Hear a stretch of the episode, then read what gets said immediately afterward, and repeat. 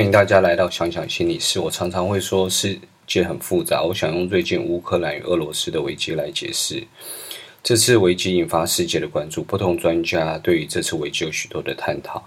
我要谈的不是两国的历史，或是俄罗斯的思维，而是我们有许多行为可能都有预期不到的影响力。让我有疑问的是，欧洲的态度，特别是德国在面对危机的态度显得相当被动。德国在世界影响力很大，对欧洲更是举足轻重，不论是在欧盟或是北约都极为重要。基于礼貌，美国会尊重北约成员国，才会在欧洲有军事活动。法国与德国的态度自然会有影响。那为什么是现在？为什么有这样的反应？俄罗斯附近是平原，少了天然屏障。俄罗斯在历史上习惯不断不断的拓展自己的国土，用距离来保护自己。不过，冬天一直是俄罗斯的季节，严寒是俄罗俄罗斯人民生活的一部分，对其他人就很严酷。早在拿破仑横扫欧洲的时候，冬天就是俄罗斯的主场。现在加上许多河川湖泊可能都结冰，俄罗斯的军队要移动也方便。另外，世界性的通膨提高天然气与汽油价钱，增加俄罗斯的财政收入。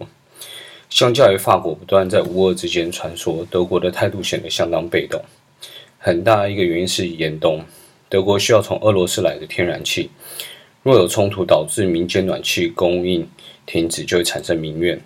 民怨是所有民主国家政府都所害怕的，所以德国政府就卡在两难之间。那为什么德国以前没有依赖俄罗斯的天然气，现在却有需要？假如留意德国能源新闻，应该会留意到德国致力于发展绿能，也废除核能，甚至在夏天还有传出绿能的供给大于需求的情形。只是现阶段绿能仍不稳定，冬天不利于绿能绿能产电，又要坚持废核，只剩下天然气一途，德国就把自己一条生命线亲手交给俄罗斯。原本利益良善的绿能政策，却有意想不到的政治影响。国际情势多变，除了国家利益，也牵扯到个人利政治利益。不同利益拉扯之下，很多事情都变得更复杂。随着规模的差异，影响程度也会不同，但仍有其复杂与难以预测的地方。像是这一阵子缺蛋，因为国际物价上涨，政府稳定经济选择冻涨的美意。间接导致农养鸡农饲养的意愿降低，间接影响我们日常的生活。规模小很多，但我们的生活有许多不同的推力与拉力。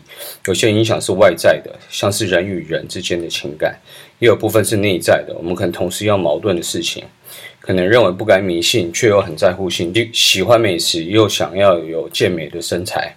心理、人际、社区、国家。与国际任何一层次都有复杂的关联，而每一个层次又以各种方式互相连接。成长一开始是天真的，以为世界都单纯与美好。随着成长，渐渐看到各种问题。有些人只会抱怨，但没有解决问题的行动力；有些人很有行动力，却只能看到单一面向，忽略全面的影响。有时候改变反而带来破坏。历史上只有很少数的人可以带来全面。正面的影响，往往都是一个人专心顾好自己身边的事物，渐渐的带来改变。以台湾为例，马杰博士没有要改变世界，但就专心做他的医学宣教师工作。过程除了提升台湾医疗，还提高了教育水准，跟废除裹小脚的陋习。因应复杂的世界，有深度的哲学或是思想，往往会有些看似矛盾，其实是相当实用的生命观点。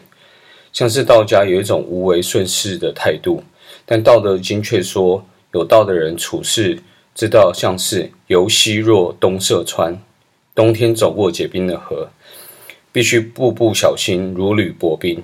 看似轻松自在，却要谨慎小心。尽人事，听天命，也就是这个道理。看似顺着道努力而为，不要过度执着于结果。以乌俄危机来看，必须理解民主国家与非民主国家有基本的差异。俄罗斯虽然有选举，但应该不能算是民主国家。在不同政体中的道就不同，所以非民主国家相为谋就要更小心。在我们生活中，我们就需要避免单一面向看世界。想改变世界，要从生命中的小事开始，随时留意改变可能带来的影响。接下来几次，我想跟大家在一起讨论什么是科学，讨论科学的。接下来几次，我想跟大家，接下来几次，我想跟大家一起讨论科学思维，了解科学思维也能帮助检视我们自己的生命。谢谢。